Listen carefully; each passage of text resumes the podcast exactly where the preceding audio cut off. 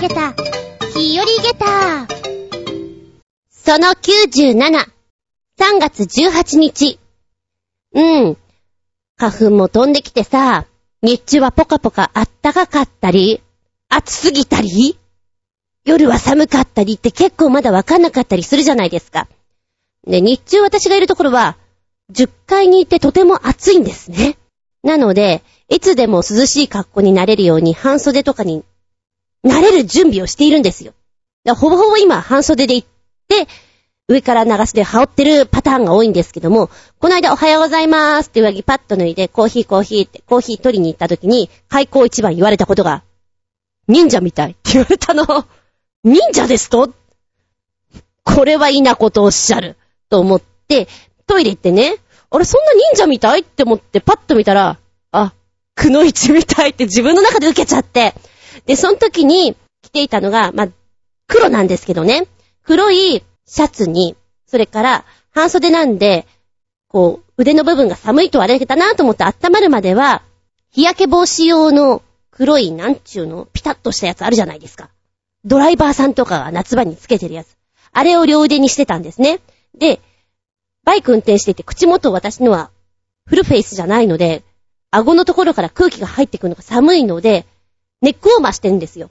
これが黒のネックウォーマーで、さらにマスクをしてるんですね。で、パッと見たときに これ、くのいちだよねっていう格好で、もう自分の中で受けちゃってね。でも、その日、それでずっとうろうろしてたわけなんですけど、私、くのいちですね。へへと思って。油断するとね、もう全身アーミーの時もあるし、ダンサーっぽい格好してる時もあるし、あ、気をつけなきゃなって思う時がある。でもそのまんまお稽古に行ける状態になってる時もあるので、なんか明らかにこれから運動しますっていう風な時もあるしね。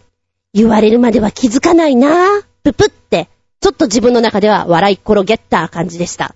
え、でもない？こういう格好するつもりなかったんだけど周りからこれみたいよ？みたいに言われて、えそうですか？っていうのは。うーんと私の知り合いは結構もじゃもじゃしたね、セーターを着てらっしゃったんですよ。ブルーのスカイブルーっていうのかな。で、真ん中にね、お星様がついてたかな？パッと見たときに、クッキーモンスターみたいなんですよ。着ぐるみみたいで。クッキーみたいな感じでね。いや、可愛いの。とってもフォルムとして可愛いんだけど、何かって言われたら、これクッキーモンスターだよねっていう、着ぐるみだよねっていうようなセーターでね、ちょっと面白いな、みたいなのとかさ。別の角度から物事を捉えるととっても面白いですな。はい。えー、しばしお付き合いくださいませ。お相手は私。子供の頃、いや、今もだけど、忍者にはだいぶ憧れを持っております。あつみじゅん。どうぞよろしくお願いしまーす。この番組は、ちょあへよ .com のご協力へて放送しております。ちょっと前の話なんだけども、スノーモービル、タンデムしてきたよ。と、クロスカントリースキー、なんちゃって、してきたよ、のお話。私は、雪がいっぱいのところに行ったことがない。いや、一度だけある。二十歳の頃だったかこう、大学のさ、受験シーズンってこう、校内に入れない習慣があるんですね、一週間くらい。その一週間くらいの間に、二泊三日だったと思う。スキー合宿に連れてかれて、あーれーって、その時に、一面の雪というのを体験したのが最初で最後かなと思うんだけれども、もともとは今回、えーと、私のお得意の クーポンチケットでお安い宿を見つけまして面白そうだなと思って、行くのにあたって調べたら、雪遊びができる、スノーモービルとか、ね、できるって書いてあって、あ、これいいな、やりたいなと思ったのが、一番やりたかったのが、スノーモービルの後ろに、タイヤをつけたタイヤチューブっていうのと、ラフティングボードっていうのがやりたいなと思ったんですよ。すげえ楽しそうと思ってね。で、さらに見ていたら、あ、他にもえスノーモービルのね、タンデムができるんだとか、雪原を歩くことができる、漢字とか履いていけるようなスノーシューっていうのがあったりするんだと思って、チェックはしていたんですよ。で、3月っていうともう雪ないんじゃないかなと思っていたんだけど、運が良ければできるかなと思ってね、うん良かったです。雪降ってました。ゴーゴー降ってました。でも、ラフティングボードとかタイヤチューブをするにはちょっと足りなかったんだな。もっと振ってくれないと、スノーモービルで引っ張った時に、後ろに繋がれたタイヤとか、このボートがね、雪のところ、こう硬い面に当たってしまったら、大変痛いでございますよね。ということもあって、もっとふわっとした雪が積もんないと厳しいんですよって言われて、中止だったんですよ。まあ、じゃあしょうがないな。ちょっとお値段高くなりますけれども、ええ、このスノーモービルのタンデムの方でと思ってそちら体験したんですけれども、コースは、えー、林間疾走コースと雪原疾走コース、二つありまして、1000円違ったんですよ。うーん、どっちが面白いですか？って聞いて、スピードが出せるのはこちらの方ですねっていうのを聞いたので、じゃあ、雪原の方でお願いします。ちょっと長めにお願いしますみたいな感じで、うん、行くことにしたんですよ。1回3000円。15分ぐらいって言ってたんだけど、もうちょっと長めにやってくれたんじゃないかな。で、えーと、まあ、そうだな。ビッグスクーターみたいな感じですよね、雰囲気は。ただ、牽引用なので、ちょっと長いです。やつの体が長い感じで、えー、ライダーさんが前に乗って、うんとね、3人ぐらい乗りそうな感じした。で、後ろの方に背もたれがあるんだけど、そこのところに捕まるところがあるここを握っててください。ここでもいいですよ、みたいなことを教えられて、そこにいるんですよ。で、ライダーさんと私の間に、人が一人入れるぐらい、もしくは二人入れるぐらいの隙間っちゅう感じでね、開くんですね。うーん、そうするとわかると思うんだけども、スピード出していくでしょ？そうすると、人間の体っちゅうのは前に前に行きますよね。だけど、私とライダーさんの間には隙間があるから、自分の手で支えなきゃいけないんですよ。それが結構きつくてね。で、思ってた以上に、こう、雪の上を走る、なんていうの、衝撃っていうのかな。ダイレクトにこう腕にガンガン来て、結構吹っ飛ばされそうな感じっていうのかな。で、狭いところとかをカーブする時なんていうのは、もうライダーさんがこう、体をものすごく倒していくようなところもあったりしてね。で、最初に言われたんですよ。あの、私と同じような動きをしてくれたらいいですから、みたいな。で、私もバイク乗ってるんで、多分倒す時とかこうだろうなっていう想像はつくんですね。んーんで、こう、気持ちとして膝のとこに力入れて、ニーグリップであるみたいな感じで、一緒にこう体を動かした方がいいんだろうなとは思っていたんだけども、まあ、気持ちはやりたかったよ。だけど、自分の体が吹っ飛ばないように抑えてるのが結構精一杯だった。林間コースのところはね、狭いところを突き抜けていくので、結構小枝とかが、こう、ガンガン突き出てるようなところ行くんですよ。で、まあね、ライダーさんがひょいっとこう体を避けたりする、あ、そこに枝があるね、ひょいみたいな感じで一緒に真似するような動きとかね、して、その後に、うん、夏場だったら駐車場になるところなのかな？ここで、スピードを出してくれるんですけども、うーん、結構出るのかな？どうなのかなと思っていたら、60キロぐらいだそうなんですよ。だけど、こう自分で、こう、操縦しているバイクの感覚60キロとは全く違ったもので、迫力があるなとは思いましたね。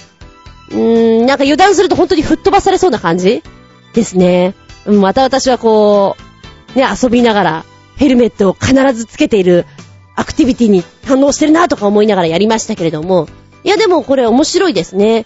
今ね、写真見るとね、この、うん、これそんなにお、私が乗ったやつと違うんじゃないかなと思うんだけども、えーと、ライダーさんがいて、後ろ向きに乗ってますね、お客さんが。あ、こういう乗り方してよかったんだったらしたけどって、今残念に思います。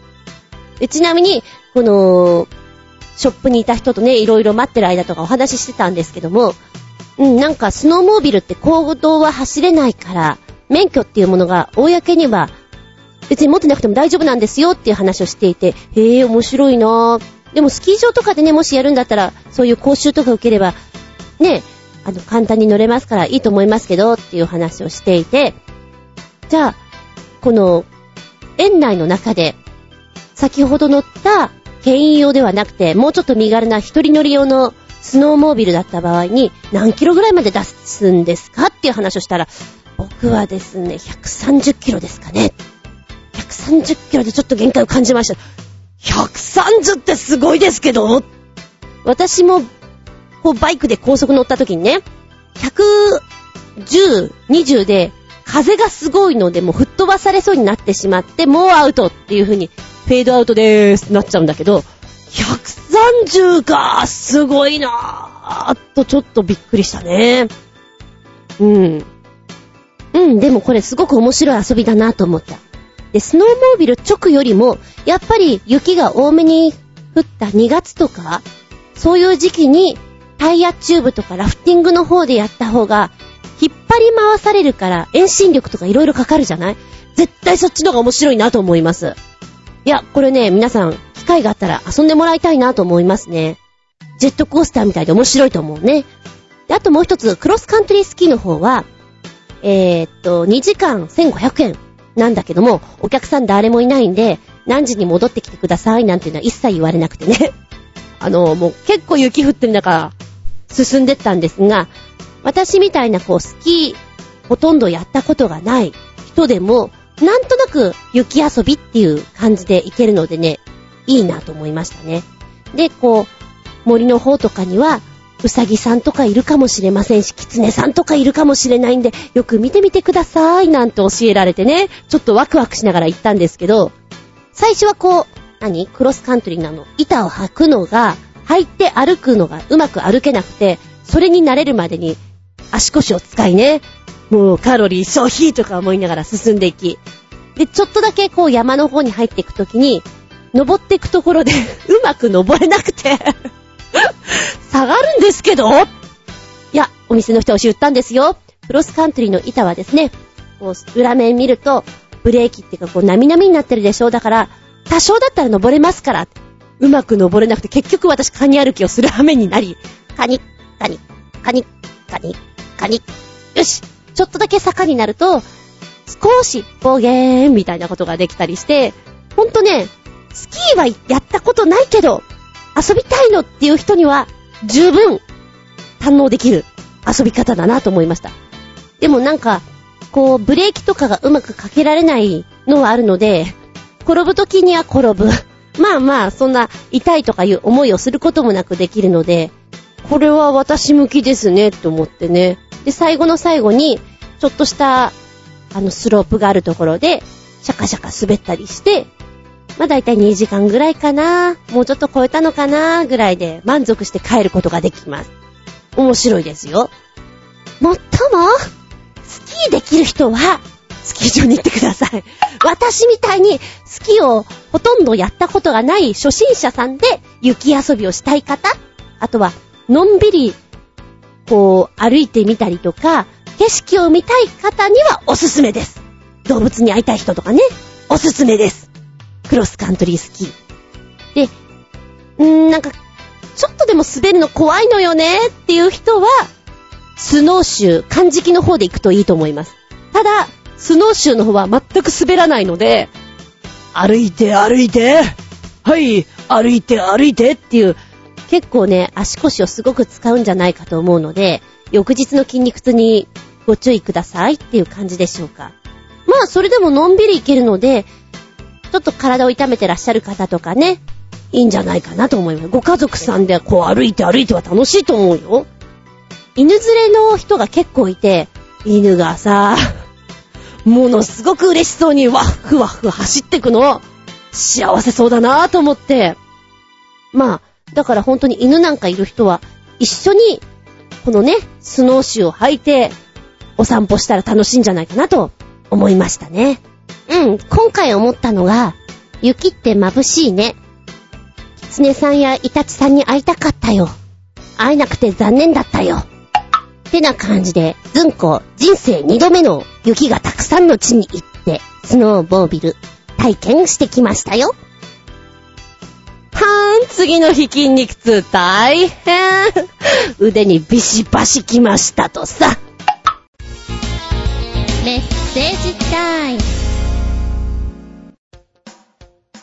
はい、最初のお便りです。コージアットワークさん、メッセージ。お邪魔します。そういや、私もビオフェルミンを食べてました。私の場合は錠剤ではなく粉末のやつです。薬局に置くような巨大な茶色の瓶に入っていて、素晴らしく長いスプーンで取り出して食べてました。ほんのり甘くてパサパサした感じだったと思います。しかし、なんであんなものが家にあったのかは謎のままです。えー、粉末もあるんですか？知らなかった。なぜ食べるか。好きだったのかなあの味が。私は美味しいと思ったことがないんだけども、あの、うーん、そうね。マル、マルボ、マルコボーロ？いや、マルボーロ？そんなお菓子あったよね。違う。卵ボーロ。全然違う。あの、私の中では、あんな感じの味わいだったんじゃないかと思うんだけど、違ったかなそんなね、飲んだことないんだよね、あれね。でもなんか周りがそういうの食べてると美味しそうに見えたりして、それちょうだいみたいなのあったりするんじゃないかなと思います。また、大瓶に入ってるっていうところがたまらないのでしょうね。うん。前も言ったかもしれないんだけど、えー、っと、そうそう。やっぱ役者的なことをすると喉を大切にみたいなのあるじゃないですか。当時私が18ぐらいの時かな、少し上のお姉さんがですね、喉にいいのよって言って取り出したのが龍角散の粉末で、こう、トントンってこう喉の奥にあってむせもせずにお口に放り込んでいたのを見て、なんかちょっとかっこいいなぁと思ってね。後でこっそり買ってみてやったんだけど、ごめん。私にはごめんでした。おじいちゃんの香りがする。みたいな。ものを思い出して、えー、っと、どうしてもさ、私妹なので、お姉さんとかお兄さんがやってるのを見ると羨ましくなっちゃうんだよね。で、試して結局できなかったっていうパターンが多かったりしますね。でもさ、このビオフェルミンの粉末は、むせったりしないの？大丈夫なのかな？うまいことこう、口に入れられるやり方っていうのがあるんでしょうね、それぞれにね。粉末のお薬もそうですもんね。はぁ、あ、そうですか。謎めいたおうち。でも、腸内環境が良くなるね。はい、ありがとうございます。続いては、新生ヘナチョコヨッピーくんです。メッセージ。ずんこのアッパコ野郎め、コンチキンねるねる。さて、ずんこに素朴な質問してやろう。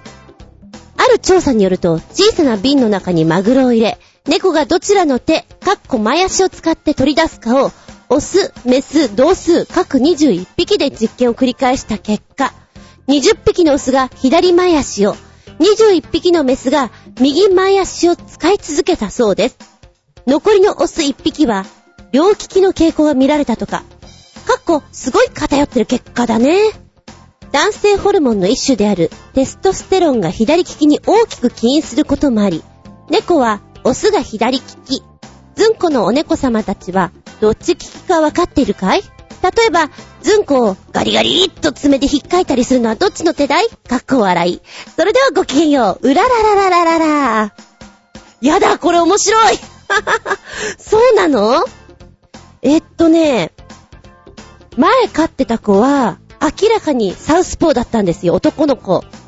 で、ああ、この子左をよく使うな、面白いなと思ってサウスポーの子なんだと思って、その辺の時にね、こう知り合いの人とかにどっち利きですか？なんていう風に聞いてたことはあるんだけど、今いる子たちはね、多分、両方使ってるか右だと思いますね。左を使ってる印象があんまりないんだよね。ああ、でも男の子はどうかな左も使ってたかなちょっともう一回確認してみる。これすっごい面白いデータだね。うひゃー、ちょっと私の中で面白い。笑い転げちゃう。へー、へー、へー、そうなんだ。とっても興味深いです。要チェックしてきます。ありがとうございます。すっごい宿題な感じ。もうちょっとこの記事自体が面白いから、これもつけさせてもらおう、ブログの方に。びっくりたまげたプチゲタ話。漫画みたいでごめんなさいよ。のまっきー。先日、お稽古が終わりまして、まあ、次のね、お稽古の演出のちょっと考え方をまとめたいなと思って、サブの先生に、ちょっと時間ありますか？あの、もしよかったら、ちょ、ちょっとファミレスでもって言って、ファミレス誘ったんですよ。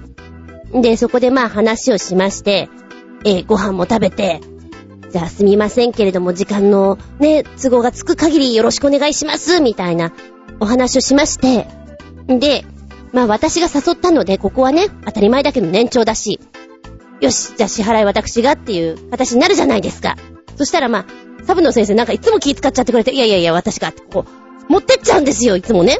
いや、今日、今日は本当に私が誘いましたので、いいですよって言って、通常だったらトイレ行ってる間とかに支払いを済ませようと思うんですが、トイレ行かないんですよ。行かねえなと思いながら、あ、じゃあもうあの、お時間もね、遅いので、もうてっぺん回っちゃったんで帰ってくださいみたいなことを言いつつ、なかなか帰らずね。もういいや、じゃあこれはね、財布出して私がもう、バッと払っちゃおうと思って、カバン漁ったら、ん？なんかあの、ん？はい、もう皆さんご想像つきますね。この、ん？で。財布が見当たらない おやおやおやちょっと待てよ。えっと、お金おろしました。いっぱい入ってます。で、お稽古した時に、あ、控室に置くの心配だなと思ってお稽古のカバンに入れましたよね。で、ないのはどういうこと？ん？ん？一番考えられるのは、稽古場にまんま忘れてきた。二番、どっかに落としたこれ最悪。三番、落ち着いて探せ絶対にあるからだとは思ったんですね。なくてね、ガサガサガサガサずーっと話をしながらガサガサ探していて、やばいな、これないな。で、払いますよだからもう行ってくださいっていう話をしたんですよ。いやいやいや、ここは私が、で、サブの先生も言ってくださってて、いるんですね。で 払うって言ったはいいけど、うん、あるべきものがないから、払えないなぁと思って、あれだよね。これレジでもしやったとしたら、じゃあ私払います。うんすみません。お金貸してもらっていいですか？恥ずかしい思いをしなきゃいけ、ど、どうしようかなと思って、カード？私結構カードだけをポロッと持ってることもあるんですよ。カードが多分大事袋の中に1枚あったはず。これを使えばカード、カード、カード、カード、カード。こういう時にかけてないのね。うーん。かくなる上や。うーん。でね、そこまでの間かなりガサゴソを探したんです。やっぱなくて、1番の可能性も確かにあるんですよ。でも2番は絶対ないだろうという自信はありました。3番なんだよね。3番。今持ってないってことは、私普段バイク乗ってます。ってことは、バイクかな？みたいな。バイクの後ろにあるかな？みたいな感じで。で、もうね、サブの先生が帰っちゃえばバイクのとこに行って確かめることができるんですけど、それすらもできず、最終的にサブの先生にごちそうさまでした って言って払ってもらって、ダーってバイクのとこに走っていて、荷物後ろのところパカって開けたら、お稽古着とかそこに入れてるんですよ。チャチャラチャッチャチャー出てきたお財布、中身、オッケー入ってたすみません、ここに財布を置いときましたって言ったら、サブの先生が、え、マジっすか？大丈夫っすか？って言ってた。うん、よかった。いっぱい入れてたんだ、今日は。銀行に入れようと思っててね。7、8万持ってたかな。ふ、ふ、まんま、まんま積んでました。あぶねえ、あぶねえ。いやいやいやいやいや。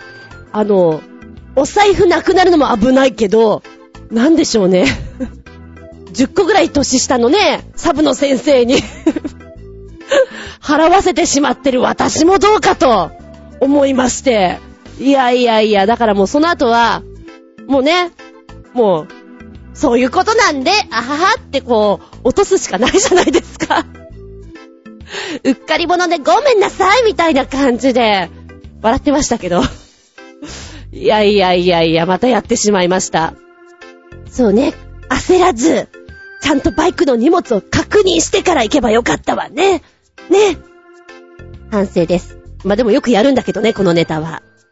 うーんと、講師ファイルがあるんですけど、そのファイルに携帯を挟んだまま帰っちゃって、お家に帰ってからないじゃんと思って、もう一回、劇団の方に行って取りに行くとかいうのも何回かやってます。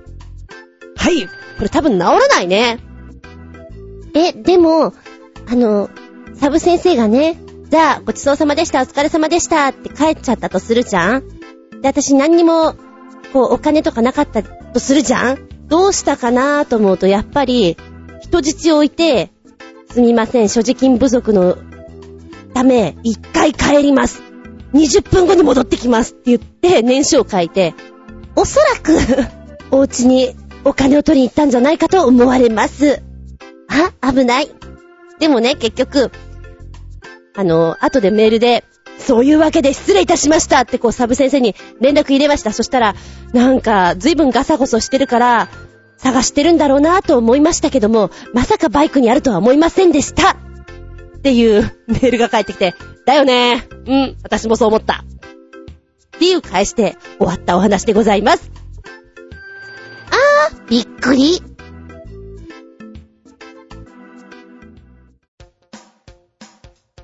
はい、お便りいきます。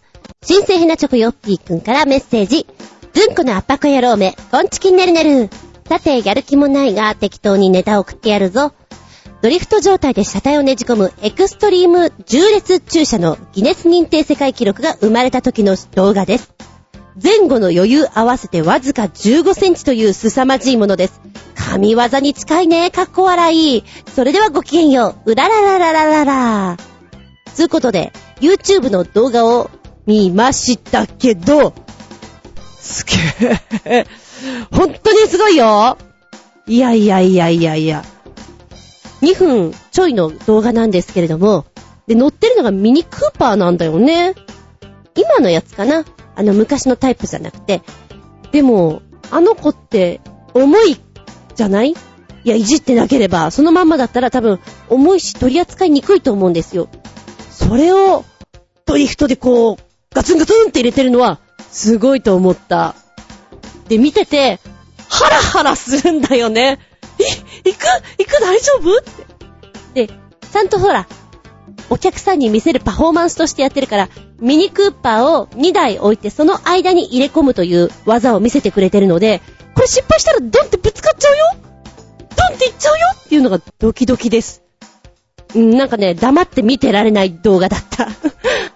ドリフトはね、車好きな人みんな憧れるよね。うん、私の後輩とかも、ちょっと車好きすぎて、なんでしょう、イニシャル D とか、ああいうの読みまくってる人がいて、何見てる DVD はドリフト系とかさ、なんかそういう人いたもんな。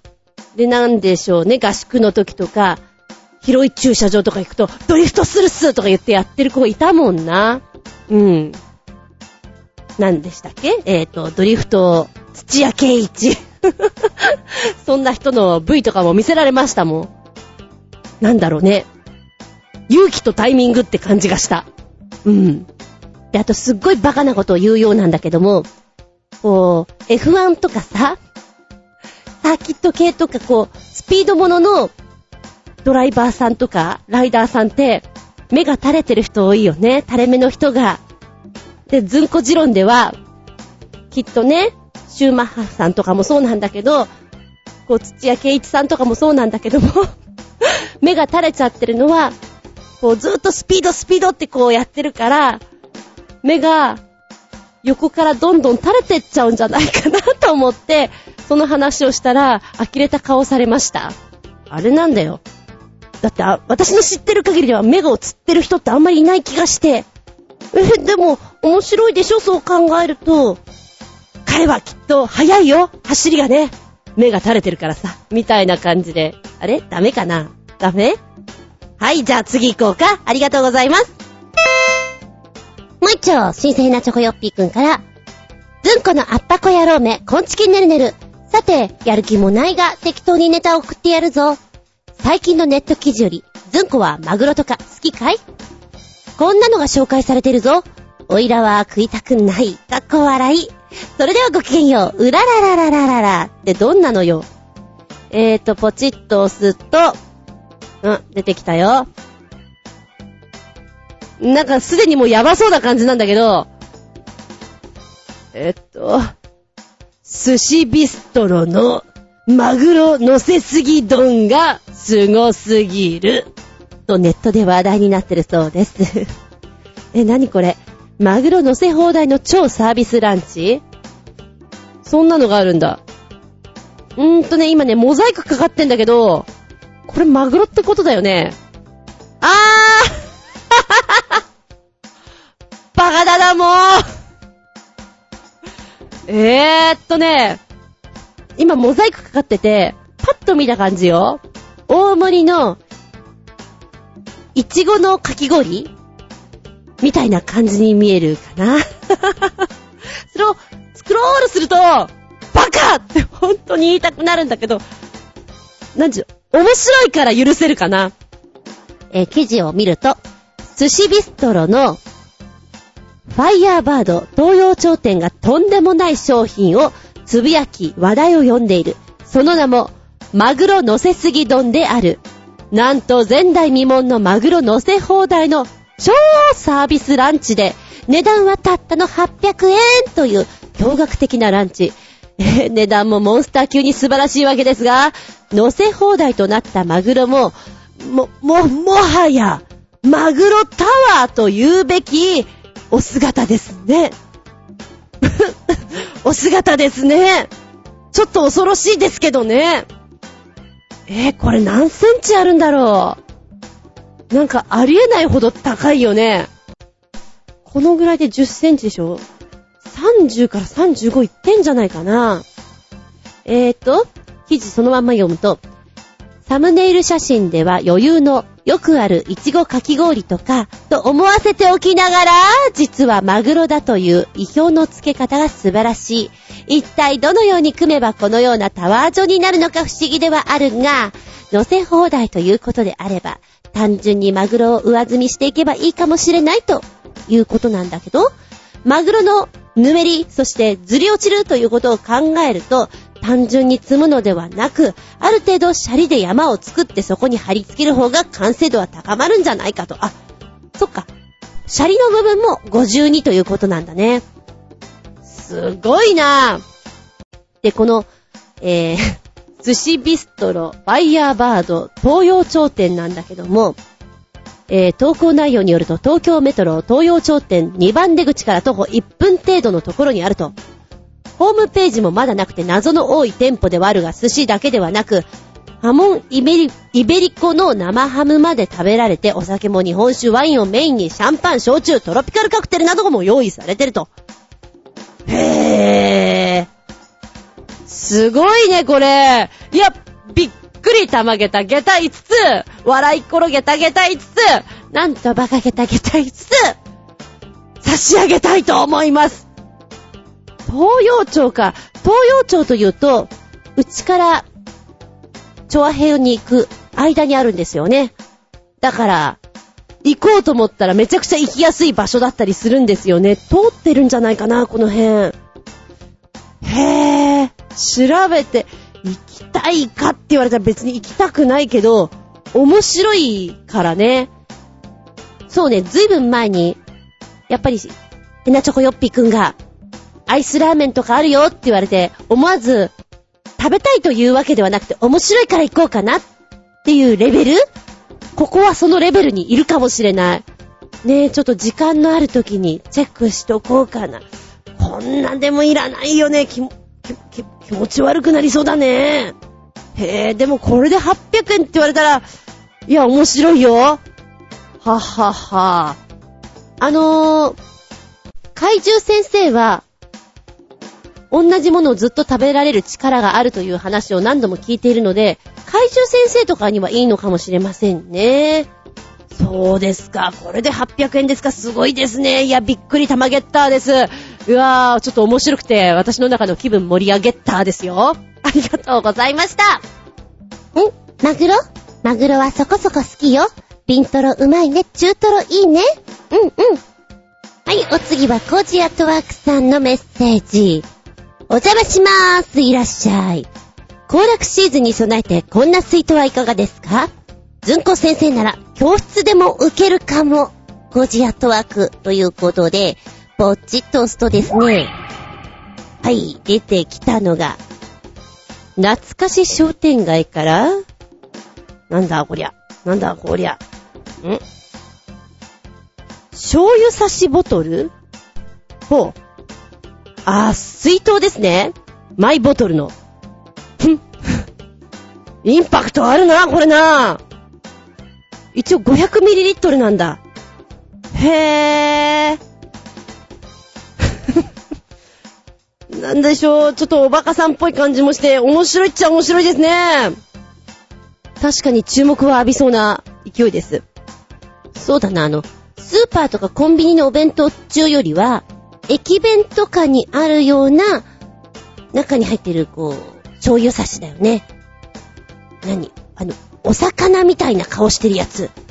プチってこう、押して出すやつなんだけども、あれの形をしてる、水筒っていうのかな？ですね。このデザインがまた独特だからな。あれ、前も言ったっけ？私の中の玉ゲッターお話で、今の小中学校は、こう、マイボトルを持ってかなきゃいけないと。中はお水かお茶かみたいなやつで、こう、マイボトルを忘れちゃった子は、ダメなんですよっていう話をしましたっけ？してないかな？なんかいろんなとこでしてるから忘れちゃったんだけども、うん。私の中ではすごいたまげった話なんだよね。で、もし、水筒、マイボトルを忘れちゃった子はどうするかっていうと、先生が、水筒を買いに行って、中身を入れて、で、その親御さんに請求するということで、ね、ペットボトルでいいんじゃないのかなと思うんだけど、ペットボトルじゃダメなんだっていう話聞いて、おや、こりゃすごい話だよ。で、いつからなのって聞いたら、それが本当に311の、あれがあった時からなんだって聞いて、へーってたまげったんだよね。で、今は、もう、学校で水を飲むことはまずない。あれは手を洗って雑巾洗うところだってみんな言っていて。そっか、水道の蛇口から水飲めないってなんかそれ不憫だよなーって、おばちゃんは思ったのね。だからこそ今みんな水筒持ってってると思うんだけども、こんな水筒だったら、受けていいのかな？どうなのかな？なんて思ったりもしました。はい。ありがとうございます。ちなみにこちらね、おいくら万円だ？あ、あ、安いかもよ。819円。ふーん。インパクトもあって 500ml だし、ちょっとみんなから注目浴びていいんじゃないの？どうでしょう？おいらはね、うーん、ちょ、ちょっとこの子ほら、独特な、こう、形じゃない？荷物として邪魔臭くなりそうな気がするので、えー、えー、普段から荷物が多い私としましては、ちょ、ちょ、んごごめんな、もっとスリムちゃんの方がいいかな、なんて思っちゃったりするかな。まあ、819円だったら随分お安く、ええー、お求めいただけるんじゃないかと思いますけどもね。へへえ、面白いものがありますね。ありがとうございます。あ、ごめん。これでも、現在売り切れ中だって在庫なしだって、人気あんだね、きっとね。えー、5月の下旬、中旬から下旬に再販予定ということです。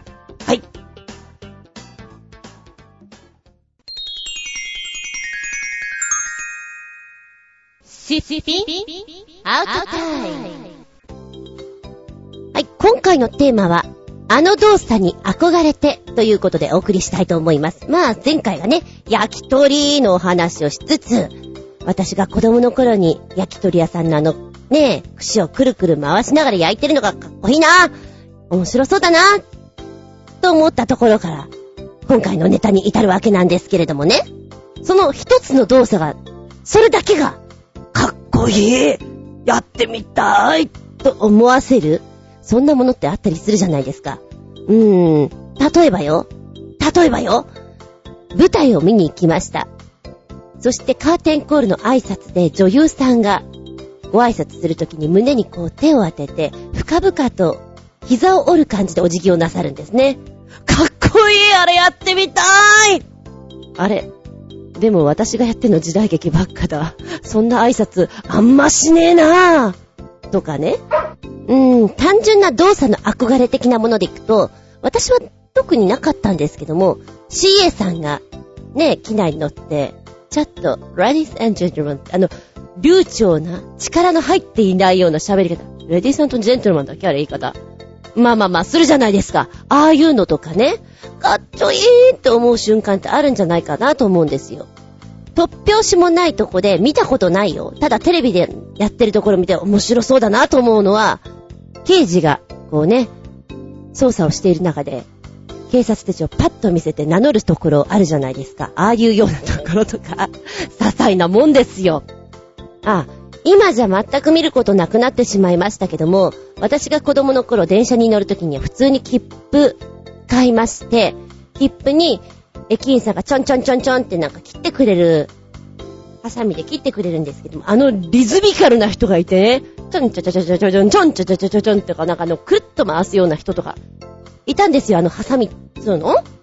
ねえ、あれを、かっこいいなーみたいな、ここでやってくんないかなーとか、そういうのはちょっと思いましたよね。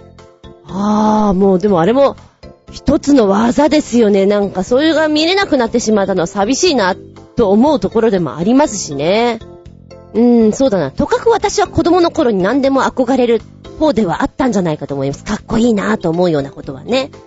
だからこそ、お寿司屋さんがこうさ、ああ、そうね、板前さんが握る姿もかっこいいなとも思っていたし、それからなんかあの、ちょっとさ、上がり一丁みたいな、ちょっと独特な言い回しがあるじゃない？ああいうのとか、さらには、出前の、あの、株にさ、株だよね、あれね。おお寿司の、たらい？たらい？最近そういう姿も見ないんだけど、ああいうのとかもな、なんだろう。やんないからかっこいいなとも思ってたし、ラーメン屋さんがおかもちを持って走ってく姿って今見ないけど、いいなとも思っていた。ですね。かっこいいなってやってみたいなって。うん。料理人が、こう、フランベしたりするところとかもかっこいいと思いますし、パティシエなんかがさ、こう、ちっちゃいポールケーキの上で、なんか夢のような、こう、細工していくデコレーションしていく姿なんてかっこいいなぁってやっぱり思っちゃうしね。まあ、右肩は人それぞれなんですけどもさ。ああ、今すごい思い出したなんでこんなポロポロポロポロ浮かんでくるんだろう。あのー、今も面白そうだなと思うものは、やっぱりものづくりしてる姿は、楽しいなと思うんですよ。で、大工さんとかね、内装をやってる人とか、こう、面白そうじゃないですか。で、なんだか、こう、今よりも、もっと大工さんとかがいっぱいいて、そういう作業をよく見ていたような気がする。なんでか知らないけれどね。で、左官？左官工事の人の、あの、ヘラみたいなので、ツルーってこう塗ってく、シャカシャカシャカって塗ってくあの姿が、本当にかっこいいなと思うね。技だなぁとも思うし、でも私どうしてそんなに見た記憶があるんだろう。夢？いや、そんなことないけど、よく見たような気がするんですよね、あの作業。うん。デイクさんがさ、カンナでこう、スリーンってこう、鰹節みたいなのスリーンってやるじゃないですか。バカみたいなこと言ってごめんなさいよ。ああいうのとかも、見れない分すごく楽しいし、こう、木の香りも、なんか心地いいので、いいなーって思って見てましたね。ああいうの大好きでした。そうだからね、働く人のいろんなことを体験できるキッザニア？昔からあったらよかったな。私が子供の頃にあったらもうしょっちゅう行ってたよと思うね。あれは、楽しそうだ本当に。まあ、どれだけの職業体験みたいなのができるのか知らないけれども、いや、できることなら今でも行きたいね。こんなおばちゃんだけどさ。はい、ここでメッセージ行こうかな。コージアトワークさん。あの動作に憧れて、お邪魔します。いらっしゃい。憧れたのは、ザ・フーのギタリスト、ビート・タウンゼントのウィンドミル奏法です。右手をブンブン振り回して弾きまくるスタイルに憧れましたが、しかし、あいにくそんな奏法を使う曲なんかほとんど弾かなかったのと、やったら最後モノマネになってしまうので、自宅でこっそり練習しただけ。でもあれ、見かけにより難しいんですよね。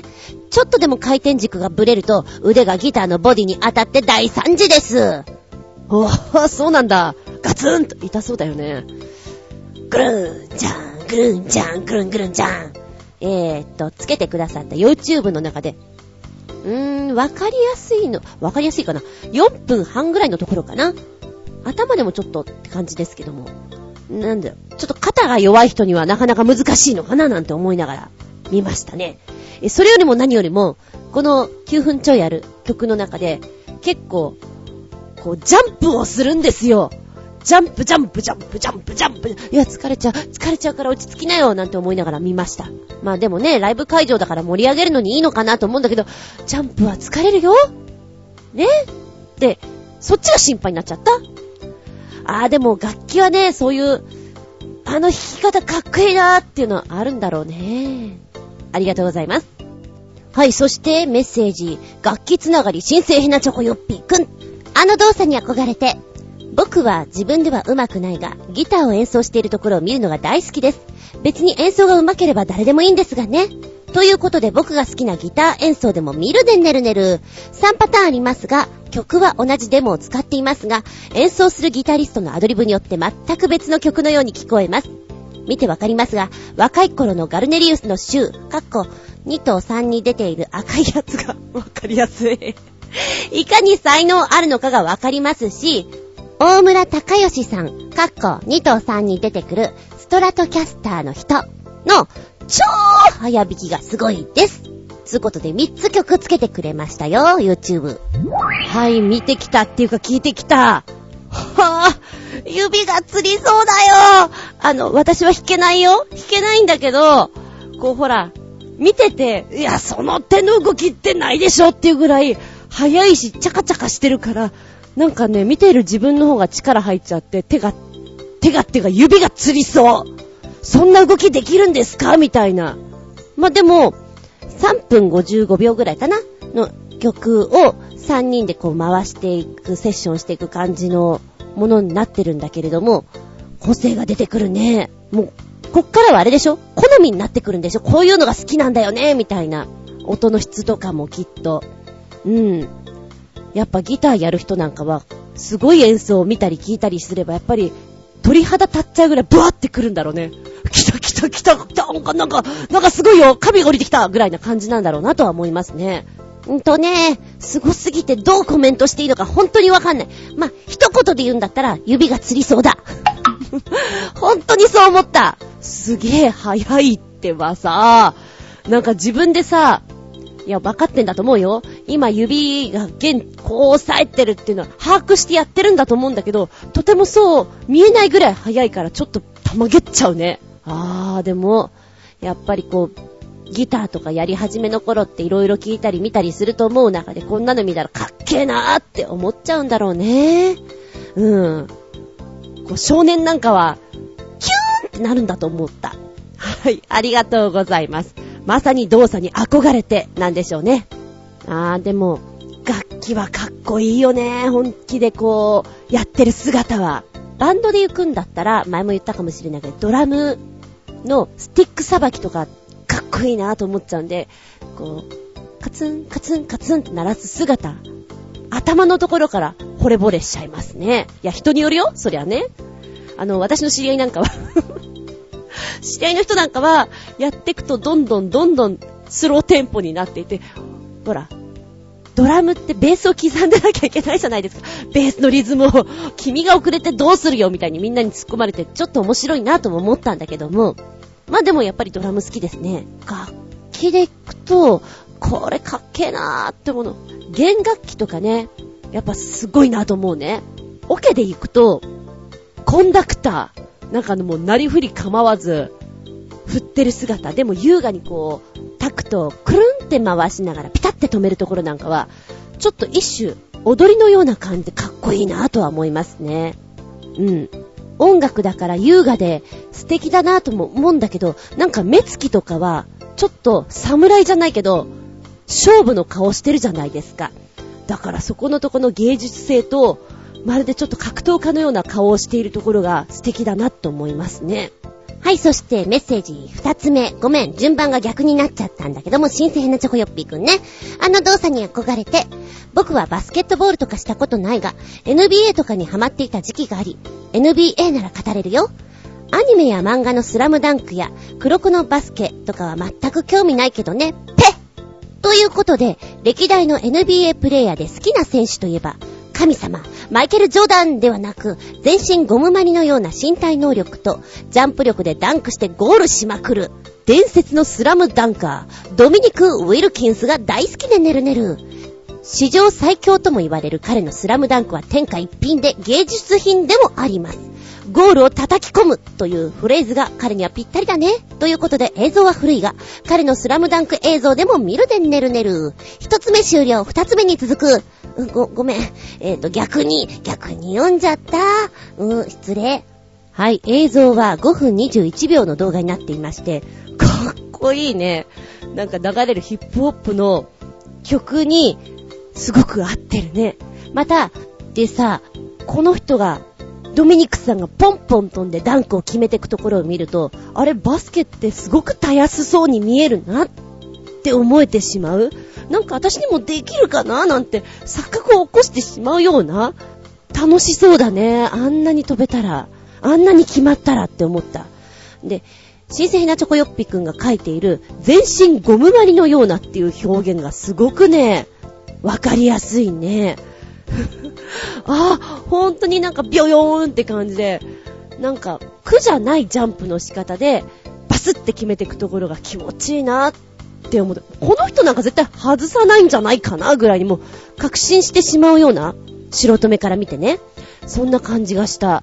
はぁ、もうね、ひたすらこの5分22秒だけ、えー、この動画の中では、叩き込んで叩き込んでって感じなんだけど、いろんなパターンでやってくれるのでね、割合スルッと見れますよ。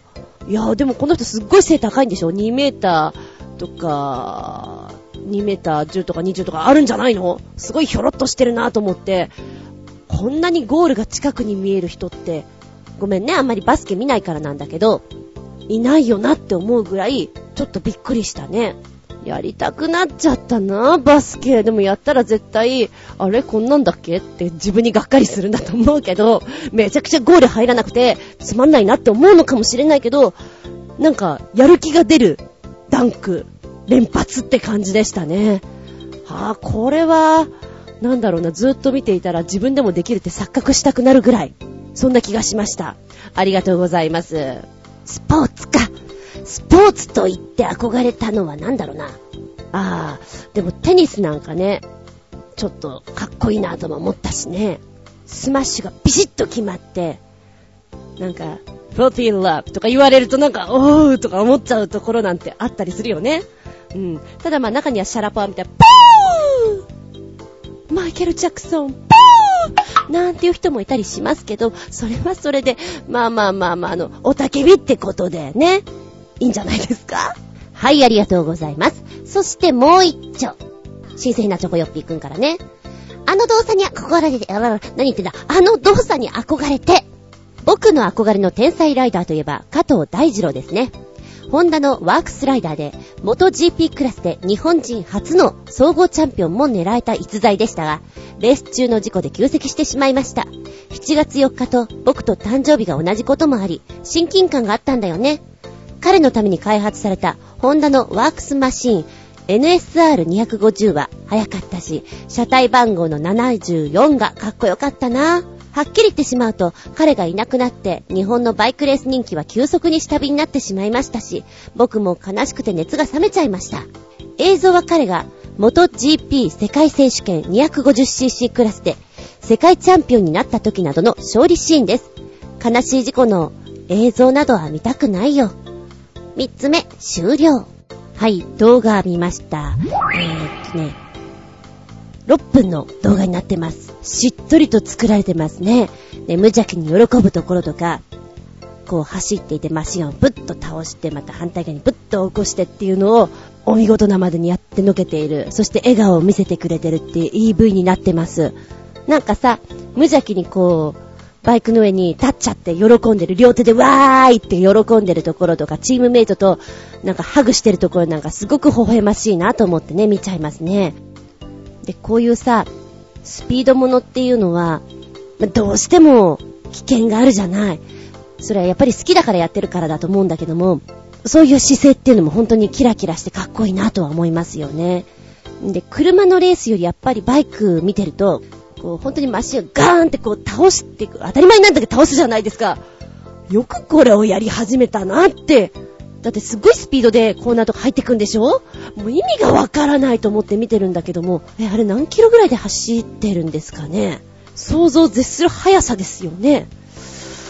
いやいやいやいや、それでこう倒していって、命知らずだなーって本当に思う。うん、でもそこにね、なんか、見出したもの何かあるんだろうなとか思うと、やりがいはすごいんだろうね。うん。こう、よくブログとかで仲良くなった人とかも、レースとか好きで、ちょっと行ってる人とかいたのね、女の人とかでも。いや、とても私も連れてってとは言えないもんね。なんかそういう気持ちになれないなっていうぐらいだから。うん、なんか、スリルとかは好きだけど、ちょっと別のジャンルにあるんだなって思いますね。はい。6分間、しっとりとした映像をぜひご覧いただけたらと思います。ありがとうございます。あ、もう一丁こちらも音楽ネタだった。まとめてやるんだった。えー、新鮮なチョコヨッピーくん。あの動作に憧れて、憧れのギタリストといえば、松原正樹さんだね。この人、スタジオミュージシャンで多分、アイドルから大物歌手まで、これまでに何千曲もレコーディングしてると思うけど、ちょっとギターの音を聞けば、松原さんが弾いてるとわかる。超かっこいい音を出してるんだよね。これは他のギタリストには絶対に真似できない。彼独特のギターサウンドで、複雑なエフェクターの組み合わせらしいんだ。が、企業秘密で詳しくは分かっていません。かっこ笑い。ということで、そんな彼の映像があるので見てくださいな。ずんこもこんなギターの音、何度も聞いたことあると思うよ。おう、まずは聞いてみようかな。聞いてきた知ってるこの曲知ってるおー、超有名っていうのが、バンバン来たね。なぎさのバルコニーでとか、恋人がサンタクロースとか、あと何があった？アニバーサリーとかか。なんかね、いっぱいあった。ああ、そっか、この辺とか、そう言われたらなんか、こういう感じの曲調っていうのが、まあ時代もそうなんだけど、いっぱい聴いてきたよなっていうのを感じながら、ちょっと面白くなってきた。へえと思って。あの、しかもね、ちょっとこの V のね、面白い、動画の面白いとか4分40秒なんだけども、こう演奏メインに持ってきてるので、お姉さん方がね、歌ってくれてるんだけど、あんまり上手くなくて、ちょっとそれが面白いです。はい。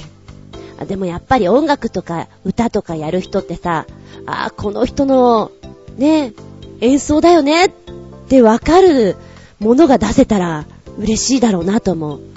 パッと聞いて、あ、何々さんだ。やっぱ違うよねとかさ。まあ、それは、うん、役者とかもみんなそうなんだけど、特に音楽をやる人っていうのは、自分の音、なんか雰囲気とか伝わってくれると、こんなありがたいことはないんじゃないかなと思ってね。そう思いながら、しかもちょっと嬉しくなって聞いておりました。はい。面白いですよ。ギターソロメドレーです。そんじゃ、おまけのけ。憧れていたことを実際にやってみて想像していたのと全く違ったもの。新鮮なチョコヨッピーくんは、製図だな。手書きで書いてみな。とっても難しいから。そうだよね。まあ、そっちの人だからそうなんだろうね。ほうほうほうほう。ちょっと憧れていたんですか？ああいうスーって書いたりするのは。今はやっぱりね、パソコンとかでやってくんでしょ？ソフト入れて。そうすると、こう、私の頭の中でイメージしている、製図書きの人たちのあの絵柄っていうのは今あんまりないのかもしれないですね。でもちょっと楽しそうだよね、黙々と書いてるのは。うん。じゃあね、じゃあね、コージアットワークくんの憧れていたことを実際にやってみて想像していたのと全く違ったもの。小学生の頃、モトクロスの真似をして自転車で工事現場の 採石の山に挑戦しました。走り降りるつもりがタイヤが採石にのめり込んで立ち往生。そのうちじわじわ崩れ出した採石に運ばれて、横転し、全身すり傷だらけで生還しました。いや、危ないよ 少年、それは危ない。やめなさい。もう、コージやとく、こういうの多いよね。危険。もうなんかほんと少年時代が、うん、やんちゃだったんだなと思います。なんだろうね、今までもこういう子供の頃の話を聞くと、よく無事に生きてるなって思うようなことしてますもんね。危ないからやめなさい。怒られちゃうよ。ママやパパに。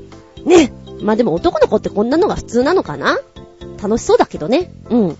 ありがとうございます。モトクロスか。あー、うーんとね、バカなところで行くと、思い出した。え？あの動作に憧れて、多分ね、戦隊ものとか、格闘ものを見てたと思うんだよね。こう、トーって、壁かなんかにさ、両足でポーンって飛んで、なんか相手を倒すとか、元の位置に戻ってくるみたいなのあるじゃん？あった記憶があるのね。で、あれかっこいいと思って、えー、やったことがあります。小学校低学年ぐらいなのかな？両足でポーンと飛んで、横にある壁にタッチしてそのまま戻ってこようと思ったら、まあ、想像つくよな。わかるよな。ポーンとでブラーンみたいな。痛かったなぁ。それも思い出しちゃった。えー、憧れていたことを実際にやってみて想像して違ったというのは、マジシャン。マジシャン関係はちょっとね、子供の頃ね、うん、ボールマジックとか、トランプマジックとか、なんかそういうクラシカルなのにすごく憧れていいなと思ってたんですよ。で、実際大人になって、マジシャンと一緒にお仕事する機会があって、まあアシスタントで入った時に、うん、なんか違うなとは思った。なんか想像してるのとはだいぶ違ったなぁ、みたいな。まあまあ、そう、そうだよね。みんなを夢の国にちょっと連れてくようなところがあるからね、なんて思いながら、仕掛けはあるんだよ。ねそこは、こう、演技だよね、みたいなところで、なんかちょっとがっかりしたようなところがあって、うん、違ったな、みたいな。あと、漫画家さんみたいなね、ああいう絵を描くのも、すごく好きで、えー、G ペンとか買って、トーンとか買って、お絵描きして、ちょっと本気でやってた時があるんですね。本気っていうか、まあ、子供の中の本気よ。だからそこまで本気ではないと思う。大人からしたら。やっていたことがあって、いかに漫画家さんってすごいんだなって思った。週刊誌でこう、連載されてる方ってアシスタントもいっぱいいるよ。いるけれどすごいんだなって思った。まあ、絵を描く段階よりも私はストーリーが浮かばなかったんで、すげえなと思った。ん？なんか違ったなと思いながら、でもなんかこう、ちょっとさ、背景を描いていたり、集中線っていうの？なんかびっくりした時に主人公の前に線がバッと入る瞬間があるんだよ。ああいうのとか描いてるのは、うまくできた時にブラボーと思ったね。あの、すごくよくできたみたいな。暇さえあれば授業中とかそんなのばっかりやっていた時期がありましたとさ。まあそんな話をしつつ、今日もくっちゃべっておりますけれども、そろそろお開きにしたいと思います。憧れた動作って、ふっと思うと、もっともっと出てくるかもね。ね。はい。ってな感じで、本日すっぴんアウトタイム、あの動作に憧れてをお届けしました。ありがとうね。お便りいきます。新生ヘナチョコヨッピーくんからメッセージ。ずんこのアッパコ野郎め、ポンチキねるねる。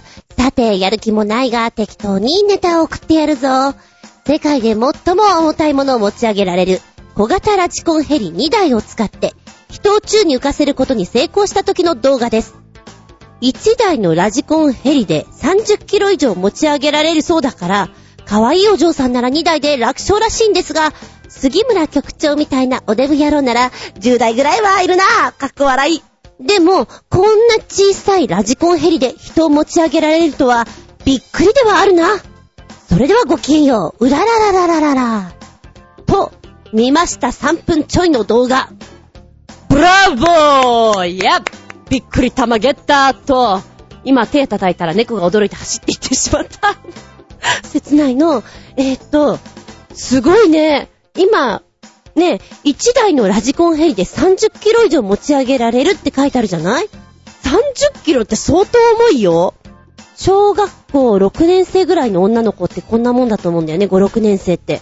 だからそのぐらいの子を持ち上げられるってことだもんね。すごい。で、この、綺麗なお姉さんがね、なんかこう、すべての無駄な動きをなくして、ぶら下がってる姿がまた面白かった。結構腕疲れんじゃないかなと思って見ていたんだけど、これアトラクションとして面白いよね。えーと、危なくないように下にクッション引いたところで、例えばご家族さんとかも、ご家族さんがやったら危ないかな。まあ、プロでもいいや。が、操縦するヘリコプターでちょっと空中にぷわわんと上がってみようよみたいなのは。いや、面白いと思うけどね。経験できないじゃない？いやいやいやいや、いいなぁと思ったね。なかなかやる方もテクニックいるだろうし、乗ってる方も、うん。変に、こう、画を出しちゃうと、ね、揺れちゃったりするから、それをなくさないように、うまいこと乗せるっていうのは難しいんじゃないかなと思いながら見ておりましたけれども、お姉さん綺麗にね、足をこう、ちょっとクロスするような感じで乗っていて、で、胸元にカメラをつけてるんですよ。なんかそれが気になって気になってね。いや、面白かったです、これ。えー、びっくり玉ゲッターですね。うん、玉ゲター動画、ゲタ5つ差し上げたいと思います。やってみたいな。ありがとうございます。続けてもう一丁。えー、ヘナチョコヨッピーくんからだよ。メッセージ、ズンコの圧迫野郎め、こんちきんねるねる。さてやる気もないが、適当にネタを送ってやるぞ。ズンコは変な T シャツが大好きらしいが、こんな T シャツ戦争というストップモーション動画でも見るでねるねる。それではごきげんよう、うららららららら。ストップモーションの動画なの ?3 分48秒あるね。はい。見てきたこれ好きかわいいまずはいろんな T シャツがちょんちょんちょんちょんちょんちょんって並んでいくところからスタートして、ストップモーションアニメでどうやっていくのかなーってこう見ていたら男性が二人出てきて T シャツを着ている。あ、こうやってスタートしていくんだっていう感じでね、なんか対戦型でやっていくのが非常に面白くて、えっと、左の人がいい表情してるんですよ、動くたんびに。で、右の人も、なんだろう、音とかをね、すごくコミカルに使っていたりするのがね、いいね。で、なんか、お互いにさ、くそ、やるな、お前もな、っていう感じでどんどんどんどんエスカレートしていくところが面白い。えー、最終的に、すっごいちっちゃいタンクトップみたいになるところがあって、バカだなぁと思っていたら、その、バカでーすっていう、ストゥーピッド出てきてね。なんだろうね、子供は大受けだよね、こういうのね。えーと、そうね、E テレさんとかでやってそうな映像だなと思って楽しく見ました。3分47秒。うん。あの、本編はね、もうちょっと短いので、気軽に見ていただきたいなと思います。私好きだな、これ。欲しくなっちゃったやつもいくつかあるな。うん、ありがとうございます。あ、そういえば、一番最後のオチなんだけれども、あれを、あ、すると、なんとなくね、ドリフ世代だから、上からたらいが落ちてくるとか、水がザバーってかかってくるとか、そういう印象がちょっとあったな。あ、それはひょうきん族か。はいはい。ズンコの圧迫野郎め、こんちきんねるねる。さてやる気もないが、適当にネタを送ってやるぞ。最近のネット記事より、あれ？今までこういうの成功した人いなかったのかな？例えば、100メートル走で10秒を切るような脚力の陸上選手とか、体操選手とか、簡単にできそうな気もしないではないが、まあ成功したと言い張ってるんなら、偉い偉い！と褒めてやるか。ぺっそれではごきげんよう。うららららららら。おや？どんなことなんでしょう？このところをポチッと押してみるかい？はい、タイトル。えっと、神業。人は走ってジェットコースターみたいに360度回転できるおう写真が載っている。ほうほうほうほう。あのー、こんなジェットコースターあったよねーっていうのを、自分の肉体だけでやりこなすっていうことなんだ。えー、これはですね、ダミン・ウォルターズというクレイジーなスタントマンが360度回転している道を走り抜ける人間ループ・ザ・ループという技にチャレンジしたというものなんだって。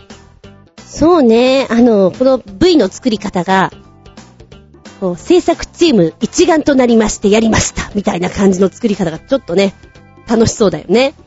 んで、まあ、ほんと小さいループなんだけども作って、走ってって、自分の肉体がこう落下しないようにうまく走り抜けるっていうのを何度も何度もトライしている。いや、努力家だなと思って見てましたけれどもね。あ、でも、えー、新生ヘナチョコヨッピーくんが言うように、うんうんうん、これはもしかしたら他の人でも成功できるんじゃないかななんて思っちゃったりもするけれども、いやいやいやいやいや、ダミアンくんはやったんだよね。そうそう、成功したんだよねっていうふうに、うん、納得してあげたい感じもします。えー、この記事の下の方に動画ついてますからね。よかったら見てみてください。いや、努力家は認めるよ。うん。さあ、次は、ダミエンくん、どんなことにチャレンジするのかな？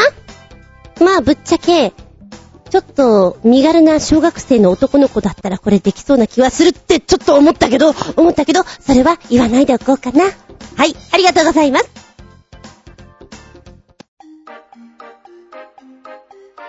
見たら動画。新生なチョコヨッピーくんからメッセージ。ずんこのあっぱこよろめ、こんちきんねるねる。さて、別に面白くもないんだけど、うざいオレンジの日本語吹き替え版の長編カッコ12分程度が、とりあえず2本公開されたぞ。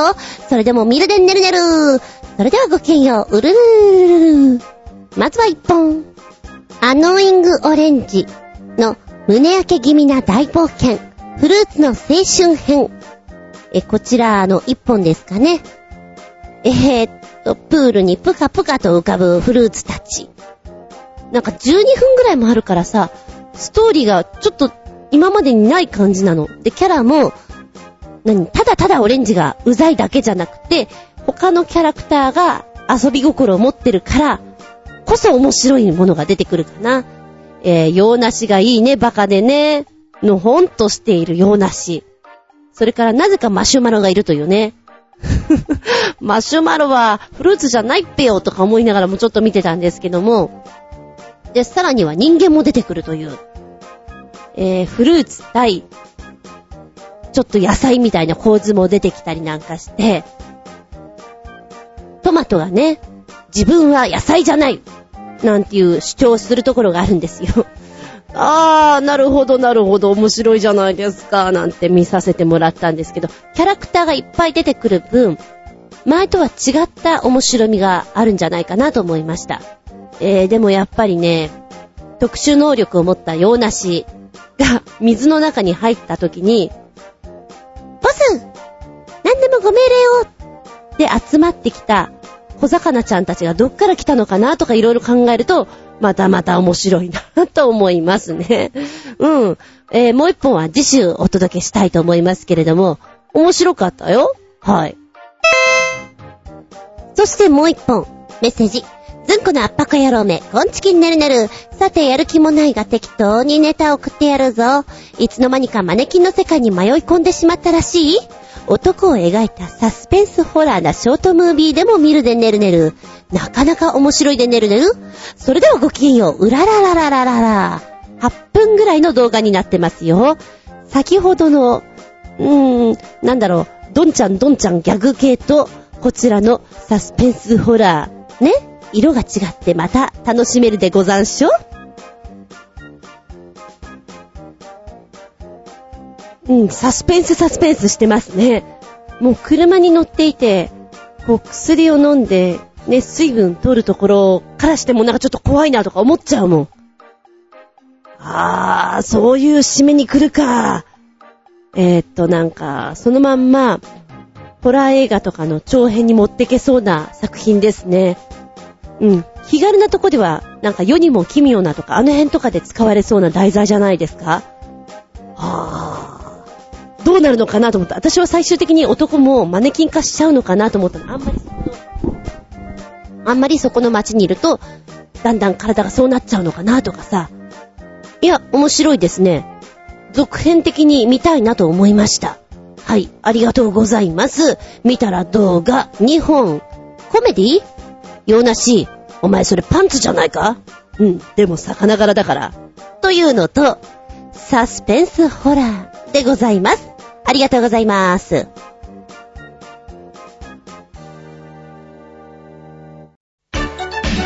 元気でソング、やる気でソング。元気でソング、やる気でソング。メッセージ、えー、新鮮変なチョコヨッピーくんから、ずんこのアッパコ野郎め、こんちきねるねる。さて、最近流行りのアニソンでも紹介しましょうかね。えー、まずは今日は2曲。まずは一発目、アニメ、とある飛空士への恋歌のオープニングテーマで、プチミレディのアズライトフル PV でねるねる。衝撃的な可愛さにびっくりでねるねる。一曲もいいでねるねる。あ、可愛いのは最初から分かってましたが、これほど可愛く撮ってるとは思わなかったでねるねる。そして2曲目、なぎの明日からのエンディングテーマ、柳なぎ、三つ葉の結び目、フルサイズ、PV でねるねる。名曲だね。映像も素晴らしいよ。ということで、予備もくっつけてくれました。えー、本日はこの2曲。1曲目、まず V を見つつ、かわいいなぁって本当に思ってしまう。で、声質も、変に、こう、甲高さを強調したアイドルっぽい色、それからアニメアニメした感じがぐぐっと出てきてる雰囲気もなかったんだよ。すごく私の中で好感触と思って聞かせてもらったんですけども、声優さんなんですね、デュオで。えーと、竹達彩奈さん、結城葵さんのプチミレディということなんですけれども、通称プチミレっていうの？うん。ルックスから見ても全然、現アイドルに引けを取らないって感じですね。で、人物像とかね、ちょっと見させてもらったら、なんか結城葵さんは4歳の頃からの、もう、ちっちゃい頃からの子役として出ていたということで、へえ、あ、でも、なんか幼い顔立ちが、うん、もっと幼く見えるなって思いながらね、歌を聴いていて、なんか私の好みとしてはもうちょっと二人のハーモニー的なものが、ふわっと入ってくるといいなって思って。でも可愛らしい曲ですね。いい V に上がってると思います。えー、2曲目の方の柳なぎさんのね、こちらの結び目の方なんですけれども、うん、白い空間に、まず青い色をふわっと入れてって、そこに濃い青で、また細かい色を入れて、黄色を入れて、赤を入れてっていうところで、すごく幻想的なんですよね。で、柳なぎさんの声も、うん、強い声っていうよりも、ふわーって広がる感じのお声じゃないかと思うんですよ。だから、すごくね、作り方が上手だな、見せ方がいいなと思って、聞いてたし、見てたしって感じですかね。そうだな、なんか妖精とかが似合う感じがするなと思って、聞かせてもらいました。この歌声が疲れた時に聞いたら、ものすごいアルファーファとか出てきそうな気がしますものね。はい、ありがとうございます、2曲。でもって、取り残し分から。はい、えー、これ前回分かな？えー、メッセージ、ずんこの圧迫野郎め、こん、うん、違う。ずんこの圧迫野郎め、ちんちきちきね、ねるねるねる。人間って、あの、入ってしまったリズムがなかなか抜けないもんだね。まさかこんなリズムで来ると思わなかった。はい。え戻りまして。さて、オリンピックが全然面白くないので、また注目のバンドでも紹介しましょうかね。ごめんね、取り残し分だから、ちょっとだけずれちゃってます。さて、皆さんご、よくご存知の、ラドイップスだよ。えー、ということで、1曲目、多分一番有名な曲、君と羊と青。NHK サッカー中継のテーマ曲。2曲目は5月のハエ。過激な映像と歌詞。3曲目、ドリーマーズハイ。とても印象的な PV。そして4曲目、配信の一撃。なかなか面白い PV だし、曲もやかましくていいね。5曲目、ライブ版の君と瞳と違う、君と羊と青。すごい熱気、すごい迫力。なお、お釈迦様とか、マニフェスト、ダダ、という曲もいいけど、今回はやめておこう。それではごきげんよう。もももももももももももやべ、今、すもももももも、桃のうちっていうの思い出しちゃった。いや、置いといて。えー、っと、ラッドウィンプスさん。私聞いたことなかったんだけど、略称ラッドって呼ばれてるんだって。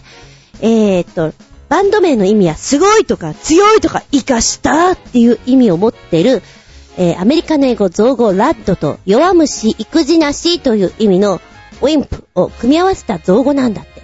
つまり、かっこいい弱虫とか、見事な育児なしとか、マジすげえビビリ野郎なんていう意味があるそうです。ちょっと面白いよね、そういうのね。で、えー、この1曲目なんだけども、いや、1曲目っていうか、このラッドウィンプスさんの曲って全部が印象ね、メロディーに対しての言葉の詰まり方がギュッて詰まってるから、すごいね、弾丸のように言葉が聞こえてくるんだよね。それが、この1曲目に関してはサラサラサラサラって流れてくるのが面白いなと思って聞いていたわけなんですが、うん、盛り上がりがさ、タタタタン、タタタタンっていうなんかの、入り方がいいよね。えー、サッカー見なくてごめんなさいね、そうなんですね、と思って聞かせてもらいましたけれども、一回聞いたら、耳にすごく残るなって思いました。そして2曲目、5月のハエ。もうこれ怖いよ。うーんとね、先ほど白い空間に柳なぎさんがカラフルな色で、ちょっと私の中でフェアリー、妖精のような印象でこう空間を作ってくれたんですが、今回も白い空間です。白い空間に赤が印象的に入ってくるので、まあご覧ください。えー、耳に入ってくる、飛び込んでくる言葉が、すごく攻撃的で怖いです。でも、一番最後の最後で、落としてくるんですよね。それが、なんだろうね。笑顔で人を切りつけるような感じをちょっと受けるのでね、すごく怖いなぁと思って聞かせてもり、も盛り合いましただって。もらいましたとさ。3曲目、ドリーマーズハイ。んとね、ドリーマーズハイは、一番なんかドラマとかに使われてきそうな感じで、中学生の女の子がすごく好きじゃないかなって思った曲の印象を受けましたね。歌詞とか、ノリがね。うん。なんかだからね、すごく幅が広い歌を歌うなと思った。C&K さんみたいな印象かな。いろんな歌を歌いやがるな、みたいな。ただ、言葉の詰まり方はすごいなとは思うけど。えー、この走ってくる女の子がとってもね、私の中では印象的です。芝居の持ってき方がうまいなと思って見ました。えー、私が気に入ったのは次の会心の一撃。これ7分待ってすごい長い曲なんだなと思って V を見たら、2分ぐらいはドラマです。で、そこを見せてくれるのが面白いです。ああ、そう、最後そっち来るかへえへえと思ってね、うんうん。面白いよ。ぜひね、楽しめる PV だし、衝撃的な歌詞もちょっと印象的なので見ていただきたい、聞いていただきたいって感じです。ライブバージョンはね、みんなで盛り上がっててすっげー楽しそう。で、こう、歌い始めとかってどんな風にやるのかなと思ったら、淡々と、もうひょうひょうと歌っていく感じで、すごく力抜いて歌っていくんで、ああ、あの、口がよく回るなぁと思って 変なとこに注目しちゃってごめんなさい。でもそうやってちょっと見ながら思いましたね。うん。こうさ、ギターで誘いのこうイントロが、もう嫌顔なく盛り上がるから楽しいなって思って聞きました。はい、ありがとうございます。うん、やっぱり今日の一番怖いでしょうは、5月のハエでしょう。ね。怖い怖い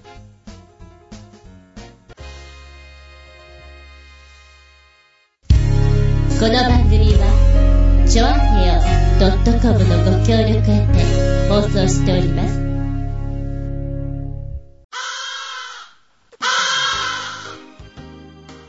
はい、長々とお付き合いありがとうございます。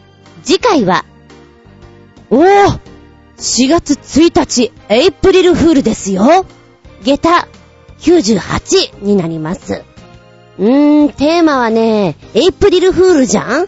嘘に絡めた方が面白いかなとも思ったんだけど、うーん、どうしようかな。なかなか難しいなと思いながらも、うん、テーマはこれ。嘘ついてごめんね。これは自分から発信でもいいし、相手から発信でも構いません。えー、ズバリ言おうか。嘘ついてごめんね。数年前まで役者のプロフィール、年齢がちょっとだけ若かったです。うふうーん、じゃあ、受け取り側として、この間、まあね、ヘアレの時期なので、ハンドクリーム買いました。桃。桃の香りがする。ってやつを買ったんだけど。嘘つけお前これ桃じゃないだろオレンジだろオレンジの香りだろちょっと嗅いでみ、クンクンしてみ。嘘ついてごめんね。みたいな。なんだろう。自分から発信だったらちょっと謝って、うん、ごめんなさいだし、受け取り側としては嘘つくなよっていう方向かな。ちょっとわかりづらい？まあそんな感じよ今ポカーンとしてる大丈夫？大丈夫かな？まあまあそんな方向で行きたいと思います。うん。本気でイラッとするのもあるし、お気楽に、ごめんね、ごめんね、で済ませるのもあるからね。はい、その辺はお好きにどうぞ。はい。お便りは、チョアヘオホームページ、お便りホームから送っていただきますか？もしくは、パーソナリティブログの方にちょちょちょーっとコメント入れていただきますか？えー、事前になったらこんなのやるよっていうテーマ募集かけますからね。えー、それから、あ、そうそう、私のブログ、ズンコの独り言の方にメールフォーム用意してございます。こちらに入っていただくか、同じように、え直前になったらブログの方にもコメントね、入れられるようにテーマ募集かけます。そちらの方でも結構です。じゃなければ、直接メールアドレスです。はい、メモって先生1回しか言わないよ。嘘、2回は言う。全部小文字です。Geta アンダーバー zun アットマーク yahoo.co.jp geta アンダーバー zun アットマーク yahoo.co.jp こちらまでお送りくださいませね。なお時間の都合上、全部が全部すぐに紹介できなかったらごめんなさいよ。あーごめんなさいよ。えっと、ちょっと待っていただけたら、出るかな？出るといいな？って感じでやっていきたいと思います。はい、よろしくどうぞ。次回は4月1日日付が変わるその頃に、下駄98でお聞きいただきたく思います。お相手は私。うん、4月になったら、きっと、のんびりできてるかな？のんびりしたいな？あつみじゅん。見舞い聞く舞い話す舞い。ずんこの話も、もう、おしまい。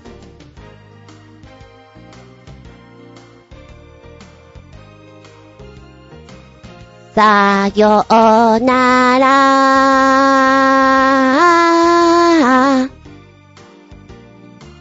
まあでもそろそろね、花見でしょ？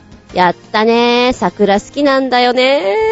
桜のスイーツとか桜のドリンクとか、お味は好きじゃないけれども、桜の色合い、いいよね。クリスマスの時期のクリスマスソング、桜の時期の桜ソング、なんだそりゃ。まあいいなと思いますね。えーと、ここでおまけのケケいこうかな。おまけのケケ。枕投げしたことありますか？コジアトワクさん。中学の時に修学旅行先の旅館でやりました。しかし、軽い枕では相手に十分なダメージを与えられないため、敷布団を丸めて振り回すという暴挙に出て、どの班よりも早く引率の教師に締められ、鎮圧されてしまいました。あまつさえ、翌日の朝食の時間に修学旅行ではやってはいけない主な例として紹介されたのは秘密です。やったんだ。へえ。これ誰がやり始めんのかな？みんなで、じゃあそろそろって感じで。何？二チームぐらいに分けてやるのそれとも、もう、班なんて関係なく、誰彼なくやり始めちゃう感じなのかな楽しそうだね。やりたかったな、枕投げ。そうだね。おそらく、この修学旅行でやってはいけない主な例として、もしかしたら数年言われてたかもしれないね。あと、何？修学旅行のしおりみたいなの作られるじゃん。あん中にも、これはダメですっていうんで、書かれてるかもしれないね。あーでも中学校ぐらいの修学旅行ってまだまだ子供な感じで面白いっていうかさ、あれでしょ？パジャマ持参でしょ？みんな。あ、なんかそういう話をするとちょっと面白そうだな。ちなみに、えーと、小学校、中学校の修学旅行の時、え、ジャージ？ちょっとジャージの意識もある。まあ、小学校は確かに、パジャマは持ってくんだけども、自分家で着てるパジャマなんて、なんかどうでもいいような小汚いやつ着てるのね。で、みんなの前でパジャマを広めって言うと、やっぱり、あんまり変なもの着れないなと思って、修学旅行とかそういう、みんなでお出かけの時の前には新しいの買うんですよね。お乳の。で、やっぱり人によってはカラフルなの？フリフリなの？あと、ちょっとワンピース系のタイプとかいろいろあるのね。どれにしようか？みたいな結構ね、迷う。で、私なんか洋服とかあんまり持ってない方だったので、すごく迷った。何持ってけばいいんだろう何着てけばいいんだろうっていうのは。で、お姉ちゃんに聞くけど、お姉ちゃんめんどくさがってね。じゃあもう新しく買うって言って、多分ね、パステルイエローかなんかの可愛らしい、ちょっとフリルチックなパジャマを買ったような気がします。うん。ここぞというばか家ではそんなん絶対着ないよ。もっとほんとどうでもいいようなキャラクターパジャマとか着てるんだから。で、中学はね、覚えてないな。でも、ジャージで寝るってことはないか。やっぱりじゃあパジャマなんだろうな。きっと、水玉とか、ストライプとか、差し障りのない、もうほら、フリルとかっていう年齢じゃないかなと思って、ちょっと、そっち系を着てたような気がしますね。懐かしいなね、だから、その時に手荷物とかもさ、大々的にお披露目することになるじゃない？折りたたみ傘とか、タオルとか、歯ブラシとか。で、あんまり変なの持ってると、突っ込まれるかなと思って、大体は新調するんだよね、靴とかも。ああ、懐かしい。ちょっと、昔のアルバムとか見たくなっちゃったな。うん。そう、その時までね、私結構髪の毛長かったんだよね。だけど、修学旅行とかに行った時に、ドライヤー戦争が多分あるでしょ？だから長いとめんどくさいよね、みたいなのがあって、バッサリ切った記憶がちょっとあるんだよね。なんていうのをちょっと思い出したりして。あははお風呂の時がすごくなんかあの、肉味、入浴、シャンプー、はい出てちょっと刑務所みたいで怖かった。懐かしい。ああ、懐かしいよはい、そんな話をしつつ、本当に本当にバイバイキーンメッセージありがとうございました。